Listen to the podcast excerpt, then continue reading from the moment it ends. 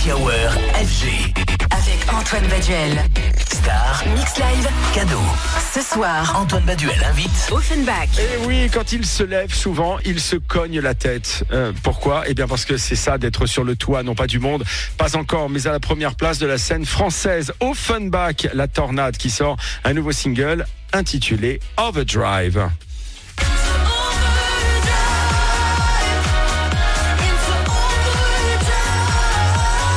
Toujours souriant, exalté, César et Dorian sont heureux, même si mon instinct me fait dire qu'en vrai, ils se liquéfient à l'approche de leur premier zénith à Paris le 28 octobre prochain. Les Offenbach qui sont mes invités ce soir sur FG. Bonsoir les garçons. Comment ça va Antoine Eh ben, toujours un plaisir de vous accueillir, figurez-vous les amis. Bon, comment s'est passé l'été Très bien, hein bah, On est très content d'être là aussi, euh, euh, voilà, pour, euh, Pour parler pour, d'Overdrive. pour parler d'Overdrive, du Zénith. On a passé un super été, on a pu un peu tester en fait ce qu'on allait faire en live. Aujourd'hui, on a travaillé une identité visuelle, une identité sonore aussi.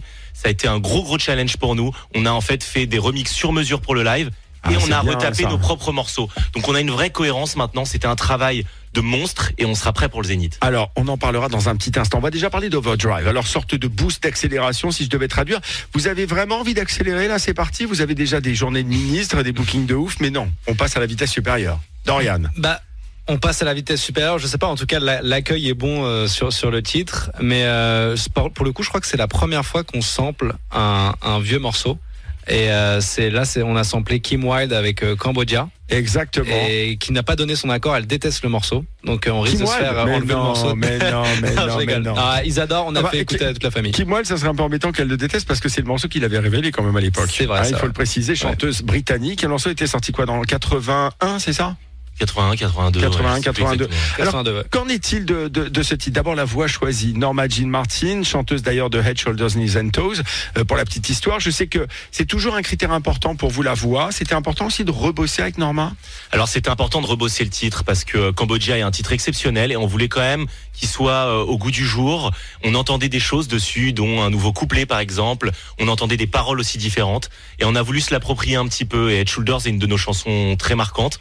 Et du coup, on a voulu retravailler avec euh, la voix extraordinaire de Norma. Elle a une particularité dans son timbre et c'est ce qu'on aime. Elle n'a pas une voix lisse. Alors chacun de vos titres devient un hit. C'est un peu la signature Offenbach qu'on connaît bien désormais avec des gimmicks accrocheurs. On peut parler normalement de, euh, éventuellement, accessoirement, de Can't Forget You par exemple. Alors, après tant d'expérience, parce que c'est ça paraît pas, mais c'est maintenant une dizaine de hits à votre actif. Euh, euh, c'est peut-être un faux semblant de simplicité, ce que je vais dire, mais est-ce que vous vous baladez quand vous êtes en prod? Est-ce que vous voyez tout de suite ce vers quoi vous allez aller? Est-ce que le titre est évident? Ou alors est-ce qu'au contraire, c'est de plus en plus de prise de tête parce que vous êtes devenus des pros et, et finalement la spontanéité a laissé la place à la perfection? Je pense qu'on est de plus en plus euh, perfectionniste. Ouais. Et euh, par exemple, prenons l'exemple du dernier single Overdrive. Je crois qu'on a rarement autant galéré sur un mix, sur des sonorités. On a passé quasiment quatre mois à finaliser le son du lead. Simplement le le lead du morceau nous a pris quatre mois. Après le traitement de la voix, n'en parlons pas. Et c'est euh, non, ça a été beaucoup d'allers-retours. sur une période estivale, donc une période de tournée. Est-ce que c'était l'occasion justement aussi de faire des va-et-vient entre la version qui sortait de studio que vous, vous testiez et retravailliez auprès du public? Bah, on pouvait pas la tester justement parce qu'on vou- on voulait garder l'effet de surprise sur, euh, sur ce track et on voulait pas se faire piquer l'idée de, de Kim Wilde. Ah ouais, donc, du coup, alors pour le coup, vous êtes victime de votre succès, c'est-à-dire que ce que les DJ font toujours, c'est-à-dire de tester les morceaux, là, vous pouvez plus vous le permettre en Ah, fait. ça- Alors non, ou alors ça dépend de quel type de morceau. Si on fait un morceau très club, et ça on a vocation à le faire, par exemple des morceaux acides ou des choses comme ça, peut-être qu'on les jouerait en avance justement pour les teaser un petit peu. Mais pour euh, Pour les des- hits? pour les hits, pour des morceaux très pop, on préfère garder euh, la surprise, comme disait Dorian. Alors, euh, euh, comment vous êtes tombé sur Kim Wilde? Parce qu'à l'époque, quand le morceau est sorti, vous aviez quoi? 15 ans, 16 ans, c'est ça je pense, qu'on n'était même pas au stade de Oh, spermatozoïde. même pas On a- cellulaire, on était, on était peut-être une cellule. Non, c'est votre père qui n'était même pas encore Voilà, voilà. Ça, oh, si, quand même. Quand même, non, quand même, quand même, quand même. quand même, faut pas non plus exagérer. Mais alors, euh, donc, comment vous êtes tombé sur ce single? Alors moi c'est une chanson que j'aime depuis pas mal de temps Ouais. et que j'écoutais en boucle mais j'avais une frustration sur euh, un moment de la track qui est censé être le refrain où ça fait na na na na na na na na na na na. Ouais. Je sais pas si vous vous souvenez de ce Ouais, moment-là. ouais. Et je voulais absolument qu'on arrive à faire une version voilà plus plus lisible avec simplement le, le riff basique. Et euh, après, quand je l'ai découvert, euh, je sais plus, je pense que je- c'est une chanson que tu as l'impression de toujours connaître, Cambodja. Il y a un Comme côté si éternel était, euh, sur ce morceau. C'est l'art justement de, de, Mm. de trouver, de dénicher ces bons morceaux. On va l'écouter tout de suite. Offenbach avec Overdrive, leur tout nouveau single de la rentrée sur FG. Yeah. Happy Hour FG. Avec Antoine Baduel. Star. Mix Live. Cadeau.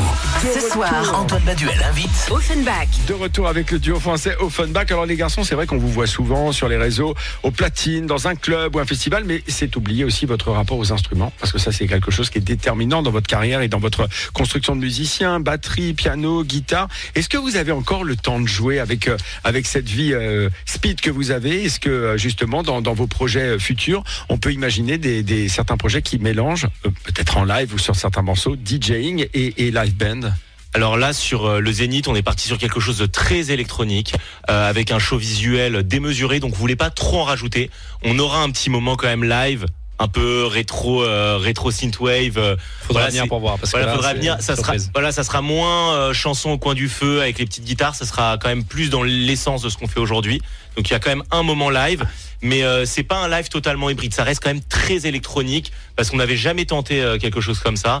Et, euh, et comme je disais avant, on voulait pas trop faire. On voulait faire bien, juste. Alors cette petite salle parisienne que vous allez remplir, ce petit piano bar le 28 octobre prochain, c'est le Zénith. Sans vouloir vous mettre la pression, vous, évidemment, première date comme comme celle-là, comme le Zénith, évidemment c'est beaucoup de pression pour les artistes. Comment vous préparez tout ça? Est-ce que ça va être un show millimétré, parfaitement euh, rodé à la seconde près, ou est-ce qu'au contraire vous allez laisser une petite part à l'impro, à la surprise, aussi à l'interaction avec le public Comment ça va se passer? Alors pour être très honnête, on voulait pas faire un déroulé, euh, c'est-à-dire préenregistré, c'est-à-dire un mix où on a, touche pas les batteries. Donc on va vraiment mixer.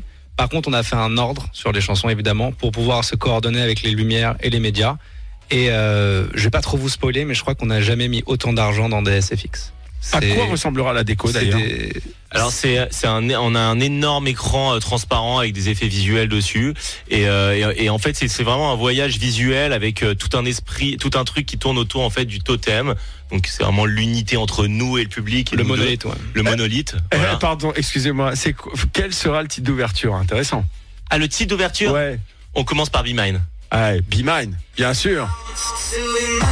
mais une version Mais ce sera pas cette version. Mais une- ça sera pas cette version. Non, c'est une version spéciale même, pour le Il faut live. préciser une chose. Euh, je crois que c'est ce morceau qui vous a rendu milliardaire en matière de Spotify, en matière de nombre Exact, de streamers, hein exactement. On aurait bien aimé que ça nous rende milliardaires Non, en non, non, de, non, non, mais euh, voilà, mais c'est- euh, mais non, ça, nous a rendu milliardaires C'est seulement. l'expression euh, Happy Hour, mais elle est Ouais. pas mal. C'est bon, milliardaire en termes de stream, bien sûr. En réalité, vous êtes un, un des duos les plus streamés au monde. On sait que stream ne veut pas dire spectateur. hein. C'est ça aussi tout le challenge pour les artistes. Et c'est ça aussi que le public doit comprendre. C'est-à-dire que quand on aime son artiste, on doit aussi aller le voir en concert. Évidemment. Et alors, est-ce que euh, vous Non, mais pensez- juste, je te- sans vouloir te couper, je trouve que la musique électronique, c'est justement un des styles de musique où c'est le plus dur de justement remplir des salles. Parce ce que qu'on les appelle gens, la transformation les gens ont l'habitude de- d'aller dans des clubs, etc. Voir un artiste pop, ça se fait en salle de concert, mais voir de la musique électronique, c'est important de, de le supporter. ouais. Alors, est-ce que vous pensez justement qu'il y a beaucoup de gens qui vont vous découvrir euh, pour la première fois en live, mais qui vous connaissez uniquement par euh, du streaming? Vous avez une idée un peu de ça? Est-ce que vous vous en rendez compte, par exemple, l'été, quand vous êtes en tournée ou en festoche? Je pense qu'en festival, il y a beaucoup de gens qui euh, nous découvrent et qui doivent se dire Attends, c'est eux qui ont fait ça, ça, ça et ça, et qui doivent pas mal halluciner, je pense.